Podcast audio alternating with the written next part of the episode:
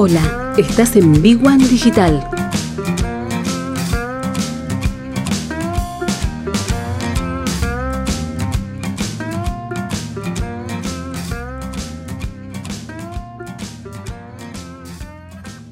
Surfista del marketing, bienvenido a un nuevo episodio, mi nombre es Maxi Gutiérrez y hoy te voy a enseñar a cómo plantear tu estrategia de marketing digital respondiendo a cuatro simples preguntas. Acompáñame a la pizarra. Muy bien, primer interrogante, ¿qué estás haciendo para dar a conocer tu marca? ¿Estás haciendo alguna acción en particular para darte a conocer? Tenés que entender que si recién estás empezando un negocio o un emprendimiento nuevo, tenés que salir del desconocimiento de marca. Ahí es donde tenés que aprovechar toda la potencialidad de las redes sociales, la viralización del contenido, hasta incluso la parte publicitaria que ahora lo vamos a ver más en profundidad. Pero este es el punto de partida a tu, a tu estrategia. ¿Estás haciendo algo para darte a conocer? Subir contenido en Instagram o en redes sociales son acciones que son consideradas para darte a conocer. Pero ahora todos sabemos muy bien que existe una limitación ahí por un tema algorítmico, eso que todos quieren hackear, que complejiza el proceso si no hacemos pauta publicitaria, es decir, si no pagamos para ampliar el alcance de los seguidores. Entonces, vos tenés que plantearte esta pregunta, ¿qué estoy haciendo para que me conozcan? Y tenés que hacer todo un listado de todas las acciones que estás haciendo. Ya sea, que, ya sea en medios propios o en medios pagados, que es lo que te voy a explicar a continuación. Bueno, muy bien. Para categorizar el contenido, para darnos a conocer, yo te recomiendo que lo dividas en medios propios y en medios pagados para tener una estructura que después te va a servir para comparar vos con la competencia, que eso lo vamos a ver unos minutos más adelante. Medios propios son aquellos canales que son propios de la marca para darnos a conocer. Como por ejemplo tus redes sociales, tu sitio web son medios propios. Otros medios propios también puede ser, por ejemplo, email marketing o alguna landing page, por ejemplo, de algún producto en particular o de algún servicio. Medios pagados. ¿Qué son los medios pagados? Son esos canales en los cuales vos vas a pagar por un espacio para aparecer enfrente de tu potencial comprador. Esos son los medios pagados. Ahora lo puedes hacer en social ads, que son los anuncios en redes sociales, o también lo puedes hacer en Google Ads, donde está la intención de búsqueda, que está en Google, y también tenés la posibilidad de hacerlo en display, por ejemplo, en formato de banner o anuncios en YouTube. Ahora bien, lo, lo siguiente que tenés que hacer es desglosar los activos que vos tenés. Es decir, ¿tengo sitio web? Sí. ¿Estoy en las redes sociales correctas donde está mi público objetivo? Sí. ¿Estoy haciendo anuncios de redes sociales? No. ¿Estoy haciendo anuncios en la red de Google? No. Bueno. Esto te sirve como un estado de situación para obviamente compararte. ¿Y con quién te vas a comparar? Con tu principal competidor. Lo vas a poner acá, competidor. ¿Tu competidor tiene sitio web? Sí. ¿Está en las redes sociales? O sea, que comparten el mismo espacio? Sí. ¿Está haciendo un anuncio en redes sociales? ¿Vos viste que lo que esté haciendo geolocalizadamente en la zona de influencia? Sí. ¿Está haciendo campañas en Google? Sí. Esto te sirve a vos para plantearte cómo estás en relación a tu competencia. Es decir, ¿qué está haciendo tu competencia para darse a conocer? Bueno, está pagando en redes sociales y también está pagando en la red de búsqueda de Google, por ejemplo. Entonces vos ahí estás perdiendo terreno, ¿sí? estás perdiendo exposición, estás perdiendo conocimiento de marca, porque acá, si vos solamente te, limitas a esta parte de redes sociales, estás jugando con los algoritmos. Es decir, tenés, por ejemplo, una audiencia de 800 personas en Instagram y solamente le llegas a 300. Entonces tu competidor lo que está haciendo es romper con eso e ir directamente a su público objetivo, ya sea por intereses o por zona de influencia geolocalizada, bueno, eso ya es un poco más, eh, más avanzado, pero está poniendo plata básicamente para aparecer enfrente de potenciales clientes y ahí estás corriendo con desventaja. Bueno, muy bien, ya terminamos con el primer interrogante y ahora el segundo es muy importante porque una vez que nos vamos a conocer, aparecen un montón de competidores ofreciendo lo mismo que nosotros, porque los algoritmos funcionan así. Vos ves un anuncio, por ejemplo, yo vendo zapatillas y pago por un anuncio para aparecer una persona y muestra interés en zapatillas, automáticamente va a haber muchas más zapatillas de otras marcas, entonces eso le amplifica las opciones a esa persona para comprar zapatillas. Entonces ahí parte el segundo interrogante de ¿qué estás haciendo para que te consideren por sobre la competencia? ¿Qué acciones haces para que te consideren por sobre el resto? Esto es muy importante y ahora lo vamos a ver en profundidad. Bueno, para entender esto, primero nos tenemos que poner en los pies de, la persona que está por comprar. Es decir, que pasa por un proceso de, investigación. Y ese proceso de, investigación, dependiendo del rubro en el que ustedes estén, digamos, de lo que ustedes ofrezcan, hay procesos de investigación que son más largos y otros que son más cortos, que son más de impulso. Por ejemplo, si yo tengo una tienda de, ropa, son productos más de impulso que tal vez la investigación o, el análisis que yo hago es muy corto. Ahora, si yo estoy queriendo comprar una casa o estoy queriendo comprar un auto, tal vez el proceso ese se hace un poco más largo y también la búsqueda es un poco más intensiva. Entonces acá entran en juego un montón de cosas, como por ejemplo en la investigación el marketing de buscadores. Entonces vos, vos sabés que esa persona empieza a buscar algo en particular, porque le despertaste la necesidad, por ejemplo, de comprar un auto, ¿no? Le despertaste esa necesidad. Entonces esa, persona va a empezar a buscar, por ejemplo, una, una 4x4.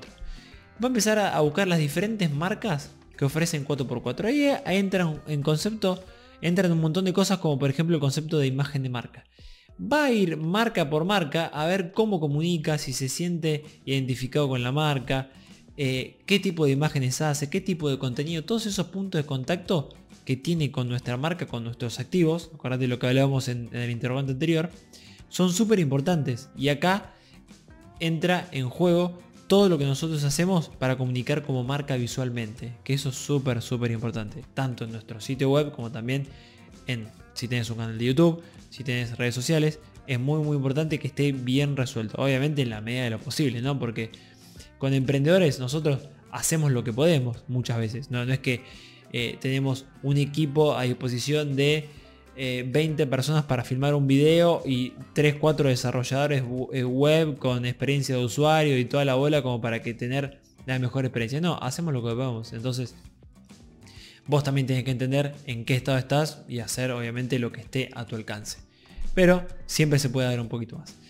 Entonces, en ese proceso de búsqueda de esa 4x4, también va a entrar en juego el marketing de buscadores. Y cuando hablo de marketing de buscadores, estoy hablando de SEO, por ejemplo, y también estoy hablando de SEM. Cuando hablo de SEO, son las búsquedas, ¿sí? O sea, las búsquedas que yo hago, es qué nivel de posicionamiento yo tengo en la parte orgánica, es decir, en la parte que no es de anuncios. Cuando ustedes ingresan al buscador y hacen una búsqueda, tiene arriba la parte de anuncio y abajo la parte orgánica. Entonces, ¿estoy desarrollando una estrategia de SEO para ganar posicionamiento? ¿Estoy haciendo una estrategia de SEM, quiere decir de Search Engine Marketing, de marketing de buscadores? ¿Estoy pagando por las palabras claves 4x4 familiar, por ejemplo, si es de mi interés? Eso bueno, tal vez es un poco más, más avanzado, pero se los tengo que comentar porque es parte de la investigación del usuario. Y cuando va investigando, pasa después a analizar las distintas opciones. Y cuando una persona, cuando nosotros, yo como consumidor, cuando analizo opciones, internamente respondo preguntas o se me, se me generan preguntas y yo estoy buscando que en los activos que yo estoy teniendo contacto, como por ejemplo, hagamos de cuenta que yo tuve contacto con un sitio web y eh, con YouTube, ¿sí? YouTube y con Instagram. Entonces acá vos lo que tenés que hacer es entender cuáles son los puntos de dolor de esa persona que está buscando una 4x4 familiar. Entonces, si vos sabés resolver eso y sabés responderlo creativamente y concretamente, estás, estás ayudando a que esa persona se direccione más por, tu marca que por la competencia, porque vos le estás aliviando ese dolor. Esto es súper, súper, súper importante. Después de ese proceso es muy probable que esa persona haga una pregunta. O sea, todo lo que analizó de las diferentes marcas o si se quedó con tu marca, te va a hacer alguna pregunta que le quedó medio colgando y ahí entra en juego mucho la velocidad de respuesta en las preguntas, si vos estás atento, cómo respondés, eh, la reacción es súper importante. Bueno, son un montón de factores que entran eh, en juego a la hora de tener un primer eh, punto de contacto con el potencial, eh, con el potencial cliente. Si tengo un chatbot o no, que eso a veces genera un poco de, rechazo, de que cuando yo quiero hacer una pregunta, si me pones un, contestador automático, a mí, eh, por lo general, esa experiencia a mí no me gusta, entonces si, si tenés una persona a disposición, que esa persona responda bien, sea cordial, siempre alineado al, al tono de la marca, ¿no? Entonces va a hacer preguntas y va a estar buscando una confirmación de todos esos dolores que se le plantearon en la búsqueda y vos tenés que ayudarlo a resolverlo. Entonces acá en, este interrogante vos principalmente lo que tenés que hacer es entender cuáles son los puntos de dolor, entender que es un proceso de investigación, es un proceso de búsqueda en el cual vos los tenés que resolver. Bueno, muy bien, llegamos a la tercera pregunta, al tercer interrogante para plantear una estrategia de marketing digital. Ahora, esta pregunta a veces es un poco difícil de responder y eso en donde muchos tienen fallas, porque a esta altura la persona ya te conoce, a esta altura la persona ya probablemente te tenga dentro de las mejores opciones para realizar la compra, pero por algún motivo no te está comprando. Entonces vos tenés que identificar cuáles son esos motivos para ayudar a que te compren, para impulsar la venta, para hacer que te compren, para ayudar y dar ese empujoncito. Así que bueno, ahora vamos a ver un poco en, profundidad de qué se trata este interrogante. Para seguir avanzando con este, con este interrogante, tenemos que entender que del otro lado de la pantalla siempre hay una persona, siempre hay un humano, no hay un robot. Entonces, cuando nosotros estamos ante la posibilidad de hacer una compra de un producto, pasan un montón de cosas que entran en juego. Por ejemplo, estoy a fin de mes, en, Argentina se suele pagar los primeros días del mes. Entonces, si estoy a fin de mes y tal vez no llego con la plata, y bueno, si representa un porcentaje muy alto sobre mi nivel de ingresos y tal vez espero al mes que viene, o si no me da la posibilidad, digamos, de pagar en cuotas, tal vez lo dudo, o cuál es la prioridad de, ese producto en cuanto, a ver, eh, o sea, ¿lo puedo comprar ahora o puedo esperar al mes que viene? ¿O puedo esperar 3-4 días más? Entonces, son un montón de cosas, un montón de, trabas, un montón de dudas que se generan después de ya haber tomado la decisión. De, por ejemplo, yo, ok, yo sé que vos sos la persona a la cual te voy a comprar la 4x4, pero... O, un determinado producto, me quedé con la 4x4 porque era el ejemplo anterior, pero yo decido comprarte el producto, pero no quiere decir que lo esté haciendo. Porque hay un montón de trabas, entonces es acá donde tenemos que, eh, que profundizar un poco. Una de las trabas principales es la falta de confianza. Muchas personas no compran por falta de confianza. Entonces, ¿qué acciones vos haces para incrementar esa confianza? ¿Qué haces vos como marca? ¿Lo estás para comunicar esa confianza a una persona que te conoce por primera vez? ¿Qué estás haciendo? Ahí se desprende un montón de acciones que puedes hacer. Como por ejemplo, como son los testimonios. ejemplo, eh, para romper con esa falta de confianza puedes ofrecer una garantía, que esto es muy común. Una política de evolución gratis, por ejemplo, que se suele, se suele hacer. Y todas, todas acciones que vos hagas para incrementar esa confianza. Otra acción puede ser también eh, invitar a los, los que ya te compraron en algún momento a través de algún descuento que suban en sus redes sociales, en sus propios canales, eh, que ya recibieron el producto, por ejemplo, para que esas personas que recién te están conociendo y que están ahí en la duda, puedan ver, puedan ver que ya hay gente que recibió el producto. Entonces eso también acciones eh, con terceros, con terceros. Que también son interesantes porque suben muchísimo el nivel de confianza para empujar esa compra. Entonces, falta de confianza, súper importante y uno de los factores que más traba genera. Bueno, otro de las barreras o, trabas o factores para, para, no hacer la compra es la disponibilidad de plata. Y acá entran en juego las acciones muy comunes que vemos todo el tiempo, que son ofertas, ofertas, promociones, por ejemplo. Pero esto parece una novedad, pero hay muchas marcas, muchos emprendedores que esto no lo racionalizan, o sea, lo saben porque lo ven todo el tiempo, pero que no lo aplican para su marca.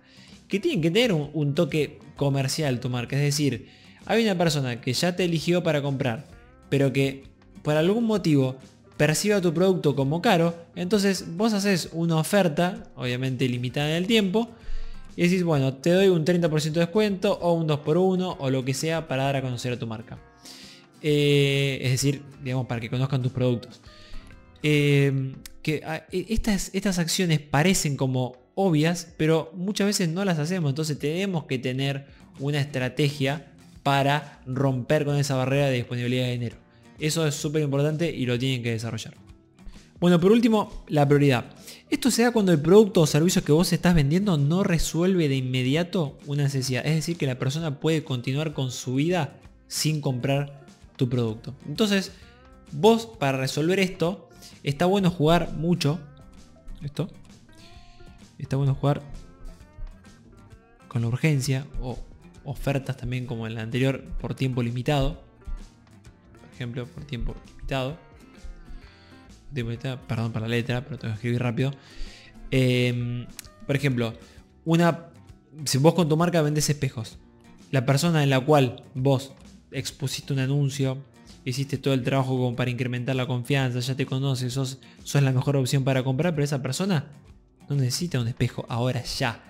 Entonces, ve que tus espejos son lindos y vos tenés que jugar un poco con esa urgencia. Puedes hacer un descuento del 20% hasta, no sé, o por tres días un descuento súper, súper exclusivo para poder vender.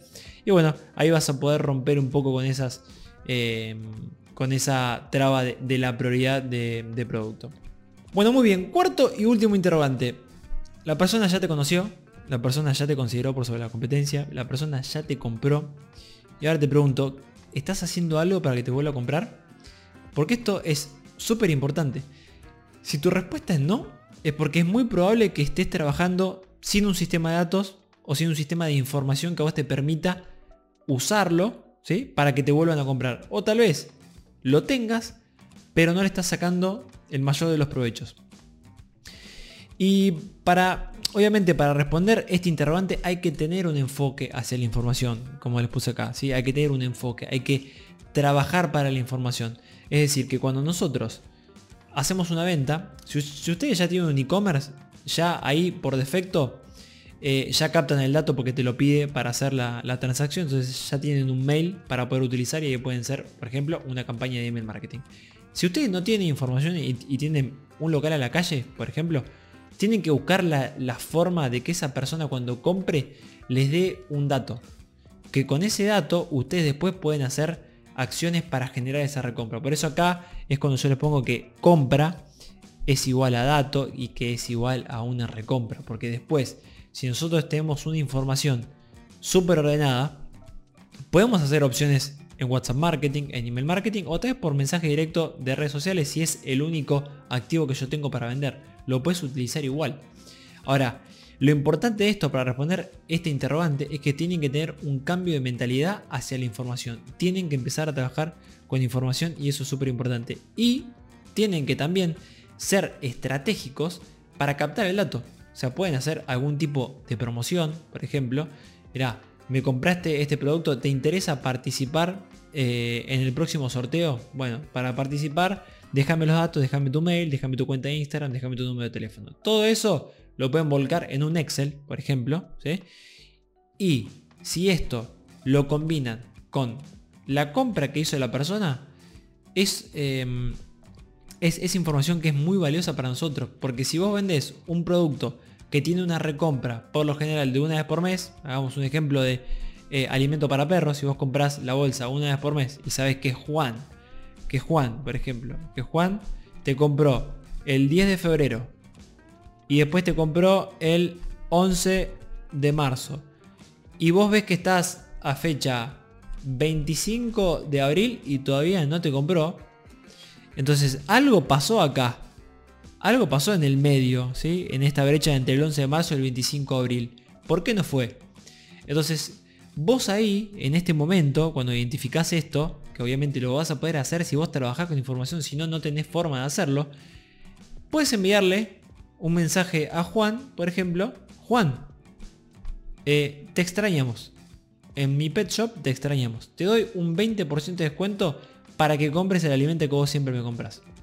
Entonces ahí tienes una acción que fideliza y que invita a Juan a que te vuelva a comprar. Tal vez Juan se fue de vacaciones. Pero si recibe ese mensaje, ah, mira, me mandaron un mensaje del pet shop con un descuento. Perfecto, o sea, no lo va a tomar mal.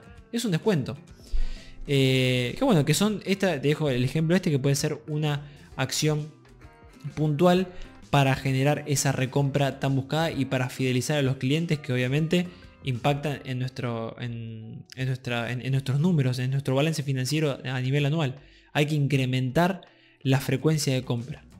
Muy bien amigos, esto fue todo por el video de hoy. Estos fueron los cuatro interrogantes para aproximarse a una estrategia de marketing digital. Obviamente, si ustedes la quieren desarrollar, si quieren desarrollar una estrategia mucho más en profundidad, van a tener que eh, hacer una pausa interrogante por interrogante y amplificar un poco más la información, hacer un proceso de investigación, recurrir a la analítica digital que suma muchísimo en cada, en cada interrogante.